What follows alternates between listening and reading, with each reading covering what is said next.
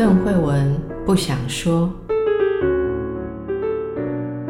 你有没有不想对别人说的话？为什么不想说？说了伤感情，说了没人懂。那你知道别人不想对你说的话是什么吗？一起探索人与人之间的心理和潜意识。今天我们跟叶伟忠博士继续来谈男人中的男人——赫拉克雷斯是怎么挂掉的。嗯、听到男人中的男人，我们就想到之前说的他的伟大的事迹，还有他如何一关一关的克服考验。不管怎样的出生，不管怎样的诅咒，没关系，他都可以克服。可是，这个人最后是栽在什么东西的手上？我想很多男人可能都会有共鸣，然后很多女人听了会说哈哈哈哈。OK，经纬忠来说这个故事。赫拉克雷斯这个人物在神话里面，原则上他的一生分成最重要的三个阶段。第一个阶段当然就是他的出生，第二个阶段是他一生当中最重要的十二个功业，然后最后就是他的死亡。那今天我们要讲赫拉克勒斯是怎么死的，就是他生命当中最后的这段时间，我们大致上可以把它分成三个阶段，而这三个阶段多多少少都跟衣服有关。在这三个时间轴上面，第一个是他先打败了河神，取到了一个可以说是公主，一个美丽的女人。但是在这段婚姻之后，她又因为误杀了什么人而被放逐。在放逐的途中，他们要穿过一道河，在这里河又重新出现一次。过河，他们必须要有人摆渡。但是在这条河上面摆渡的人不是撑船，它是一个神话里面的怪兽，就是半人马兽，它叫做尼索斯。尼索斯先把赫拉克雷斯载到河的那一边，他又回来载他的妻子。但是当这个美女坐在他的身上过河，在河的中间的时候，他企图非礼他的乘客。船夫试图非礼乘客，对，而且这件事情发生在河的中央，赫拉克雷斯没有办法过来救他。可是赫拉克里斯身上有一把神弓跟箭，所以他就射箭杀死了半人马兽。所以半人马兽最后还是把他的乘客那位女士载到了河边，但是在他临死之前，可以说是他的复仇，他就跟这位。新婚太太说：“如果有一天你的丈夫变心了的话，你可以用我伤口现在正流出来的血来让他回心转意。”这个是整个故事的基础。然后第二个故事的时间轴是，他们到了另外一个地方之后，赫拉克勒斯再度不小心杀了一个人。就是赫拉克勒斯的一生，我们发现，反正他不是在和大自然、在和怪兽、在和外界的力量搏斗，就是在人的社会里面犯下了最严重的罪，就是他因为杀人，而他这次杀人之后又必须要赎罪，所以他去求取了神谕，神谕告诉他说。你必须要卖身为奴，然后把自己卖成奴隶，拿到的那笔赎金去交还给被害者的家属。然后他这样子做了之后，他把那笔钱要给被他杀掉的人的爸爸，但是那位父亲拒绝接受这笔钱。可是他已经被一个女王买去当奴隶。所以他在那个女王的身边当了三年的奴隶，而他当奴隶的这段期间呢，后世神话或者是雕塑或者是绘画所呈现的形象，就是女王坐在女王的宝座上面，赫拉克勒斯穿着奴隶的衣服，而那边的奴隶的衣服其实是女人穿的衣服，他坐在女王的脚边，像女人一样学习如何纺织。然后女王坐在宝座上面，穿着赫拉克勒斯的那张尸皮，然后拿着赫拉克雷斯的武器，就是一根大木锄。所以他在这边已经换过一次衣服了，而且他在这里甚至于和女王两个人交换了性别。接下来到故事的第三段，在神话故事里面，很多后来的人，反正神话故事不断的衍生，所以常常会有时间斗不拢的问题。那我们在这里，我们并不确定这件事情到底发生在什么时候。但是总而言之，赫拉克雷斯终于被他太太发现他变心了。所以在这中间，他去当女王的奴隶的时候，他太太，他太太在另外一个地方，然后他在那边还跟女王有了一个小孩。那他太太知道他去当奴隶吗？还是他太太觉得他就不告而别或失踪了？没有，他太太应该知道，但是这样子的情节在神话里面完全没有任何的交代。所以后面的这件事情，有人认为它发生在他当奴隶之前，他又爱上了一个年轻女子，而那个女子原则上又是一个城主的女儿，城主应该并不答应把女儿嫁给他，然后两个人之间发生了战斗，赫拉克里斯当然答应了，为了庆祝这场胜利，他要举行一场祭祀。就是要杀牛杀羊来奉献给天神宙斯，其实就是他的爸爸。而主持祭祀的人必须要穿上新衣服，穿上干净的衣服，穿上和平时期所穿的衣服。因为赫拉克雷斯身上穿的尸皮，等于是他的一种武器，那是他的盔甲。因为我们知道那张尸皮刀枪不入。所以他派了他的手下回去，跟他原来的妻子要一件新衣服。但是同时，他的妻子知道他在外面又爱上了另外一个女人。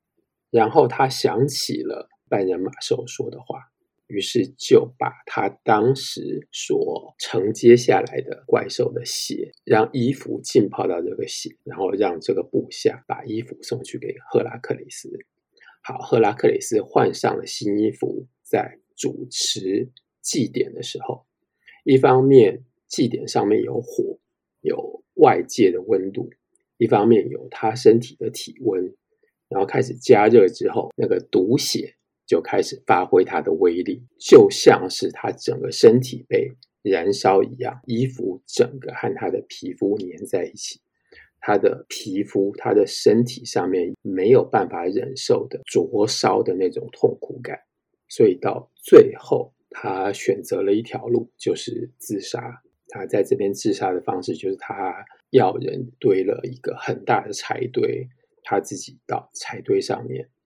那有人说是他点火，但通常这个故事是他叫他的手下去点火，但是没有人愿意点这把火烧死赫拉克雷斯，其中只有一个部下答应。然后他点了火之后，赫拉克雷斯就在火当中被活活的烧死。假设这是在场的人所看到的，但是事实上，火同时有净化的功能。他在这边被烧死的同时，他就升到了天上，完成了整个他一生的预言。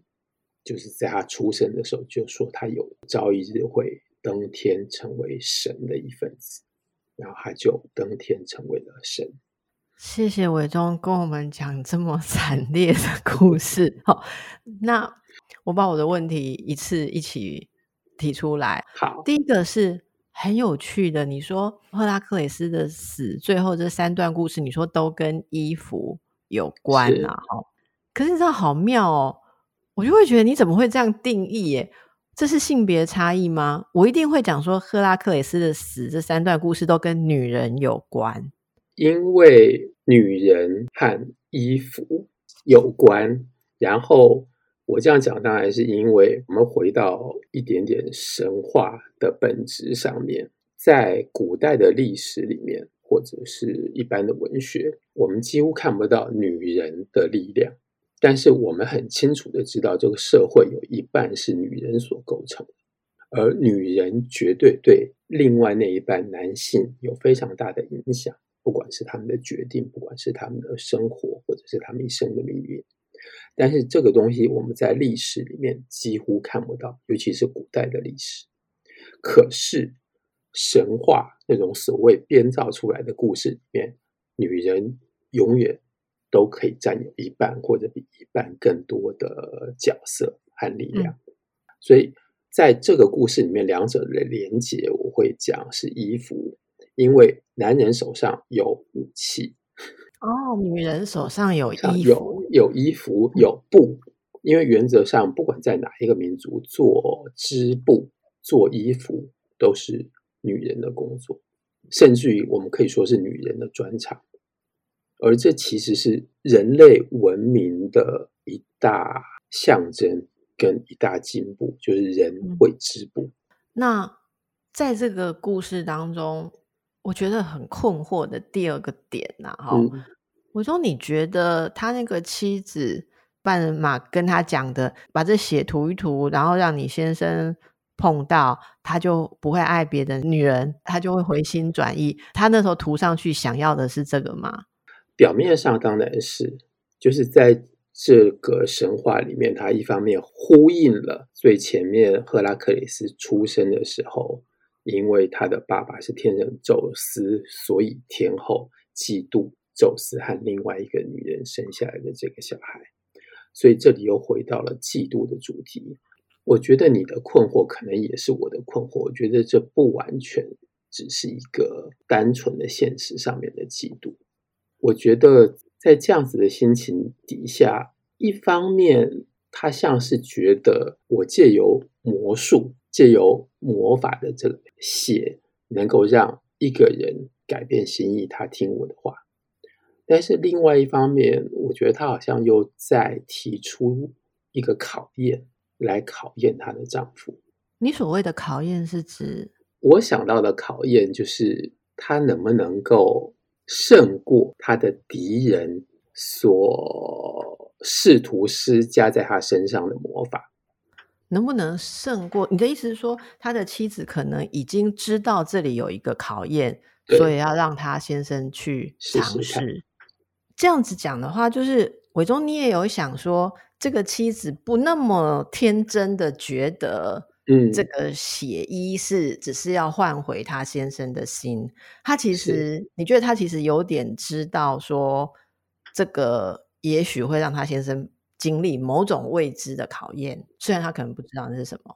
对好，那你这样你，你你的困惑跟我有点类似。而我的困惑的点是这样：第一，女人是不是在嫉妒或急于挽回她的男人的时候，这个判断会出现很微妙的状况。我当然讲第一个层次，就是他是变傻了吗？好，那第一个层次哦，可是第二个层次是，其实这是他真正很聪明的地方吗？我先讲第一个层次，他傻掉了吗？嗯、因为他竟然会去相信一个称他摆渡他过河，但是想要非礼他的人，这样一个人值得信赖吗？嗯然后这个人又是被她丈夫射杀之后，也就是说，她相信了她丈夫的仇人跟她讲的话，跟她说这个东西可以让她先生回心转意。所以在这一点上，她已经大大的关闭了自己一个判断，就是说这个人是第一个会非礼她，也会骗她。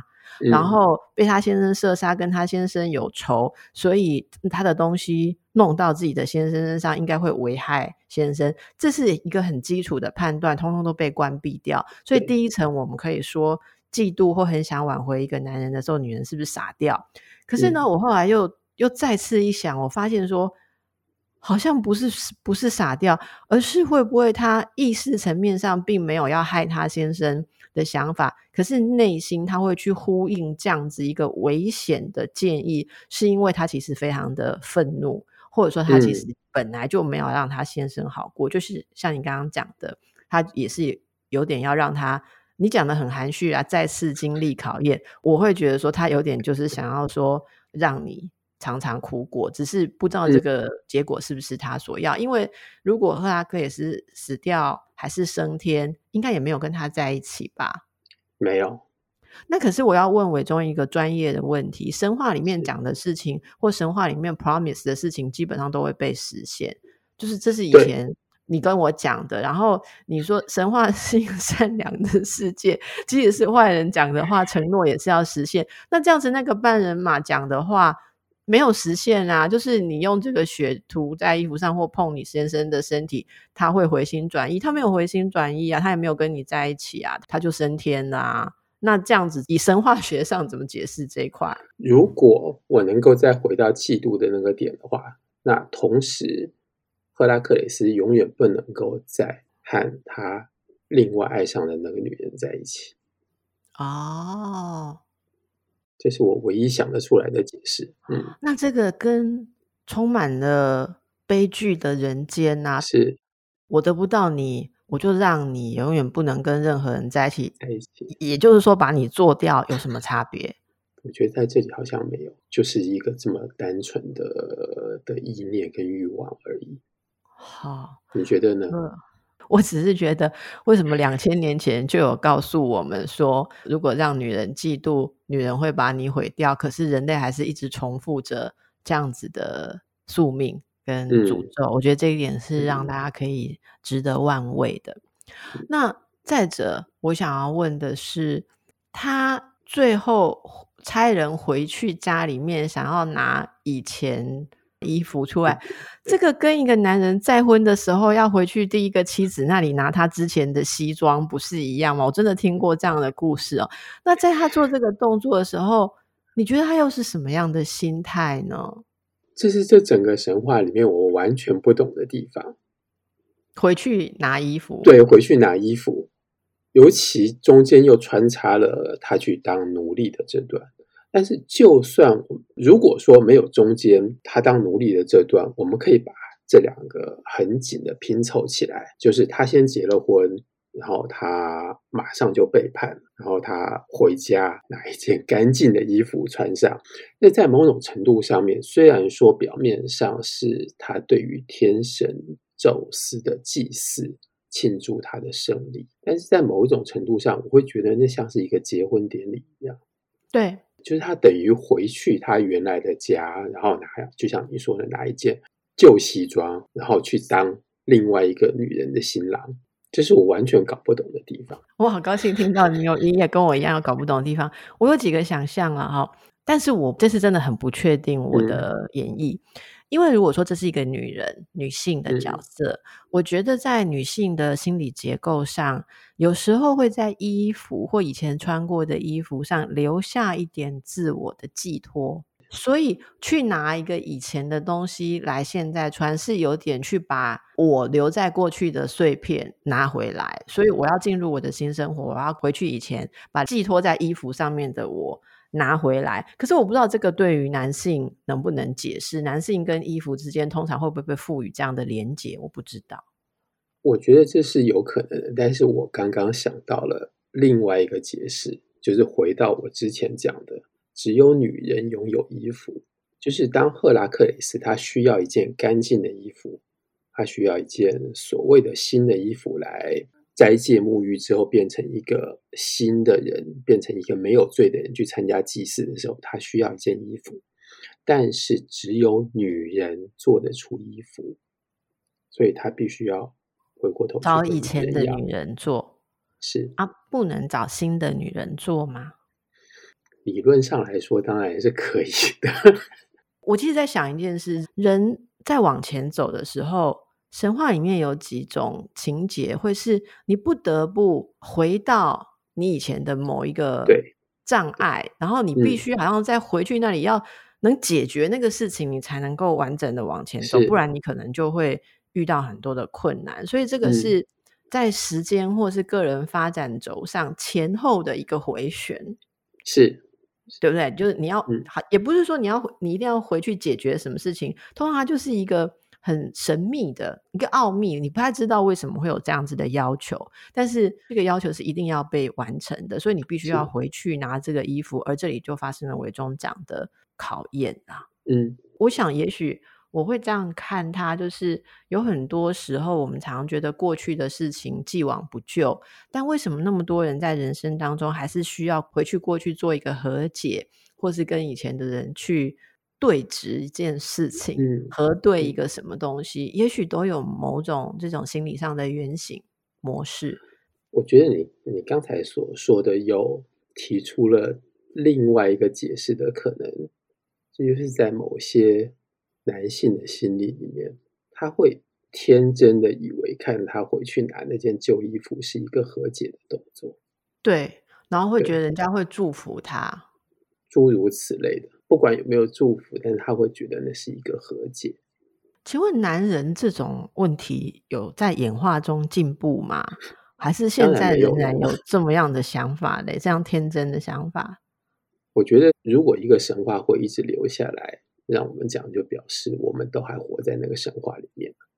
呀，yeah, 我真的是这样觉得，嗯、所以我把我们这个系列称为“神话人生”。嗯、我今天突然想要说“神话人生”，就是神话，嗯、那个“话”也可以当动词。神话人生，人生用神的事情来讲人生，或者是神话本身跟人生的呼应啦。原本只是一个很简单，会被大家解读成为说力量很强大的男人要小心，最后你还是会栽在所谓的前妻 这种东西的手上，或者说不要小看女人的嫉妒，原原来只是一个这样子，好像比较扁平的层次哦。嗯、如果我们往深层去看的话，其实会看到很多寄托在这里面，所谓像考验的东西。哦、那至于说衣服啊，如果大家有兴趣的话，我们下一次可以请伟忠再细讲，因为大家依稀会想到。一个类似的情节嘛，就是米蒂亚杰森背叛他，要去娶对他的未来有帮助的另外一个公主，对不对？米蒂亚人家本来也是公主，然后为了帮助你跟着你出来，然后他却在生了几个小孩之后，竟然还要跟新的公主在一起，他觉得这对我的未来跟对我们的小孩的未来有帮助。这时候米蒂亚弄了一件毒衣服，是。然后弄得非常漂亮，说是新娘礼服，嗯、说是我为了祝贺你的婚姻。然后杰森这一个人竟然就相信说我的前妻，我的下堂妻会高高兴兴。就是伟忠刚刚讲，女人会做衣服嘛，她做了那么漂亮的衣服，她真的相信这是一个祝福，然后拿去给她的新婚太太穿。然后这新婚太太，要么她的国家太小了，这个公主没见过世面，没有办法有更漂亮的衣服穿，竟然要穿人家的前妻送来的衣服，那还是做的太漂亮了。他被迷惑也不一定，一定是太漂亮，因为梅蒂亚她有魔法，所以我相信她做出来衣服绝对是最漂亮的衣服。Well，要么有魔法，不然就要像我们赫拉克雷斯的故事里面，要智能要有一点点关闭，去相信人家奇怪的 说法。总而言之，要要有特别的不寻常的地方，魔法还是不寻常的地方。是，可是我觉得这最重要的环节就是杰森竟然会相信说他的他真的得到了前妻的祝福。我觉得。这仍然是一个男性非常天真的一个地方，就是我不知道那是那应该是怎么讲，那应该用现在很很白话文来讲，就是自我感觉超级良好，对就真的觉得说我背叛的女人还是会祝福我，因为 也许我的好真的让他愿意吸吸纳消化所有我的坏，所以终归他还是愿意对我好或祝福我。我们下一次再来讲一下米蒂亚的故事，然后让大家神话人生看一下，你有没有很天真的期待哦？所有人不管你怎么搞都会爱你，所有给你的礼物都不会有毒。好，那另外、嗯、女性的复仇，我觉得也是一个值得深思的。那么伟忠今天还有没有要跟大家耳提面命啊，或是要提醒啊，还是呃经过我这样子的演绎跟解读，你有要平反的地方，觉得要替男性说说话啊之类的？如果我们把天真这样子的表现用另外一种方式来诠释的话，或许是一种逃避吧。哦，这值得再讲一集，是不是？比方说，它只是就像你所说的某一种关闭。我们今天就让大家在这里先喘个气，因为这毕竟是一个 combo 的谋杀案，这样子。好、嗯嗯哦，那我们下一次再来请伟忠继续来谈谈。我想大家会有兴趣，什么叫做男性的天真跟逃避？诶，这个主题很棒，我们就下次再见喽，谢谢，再见，嗯。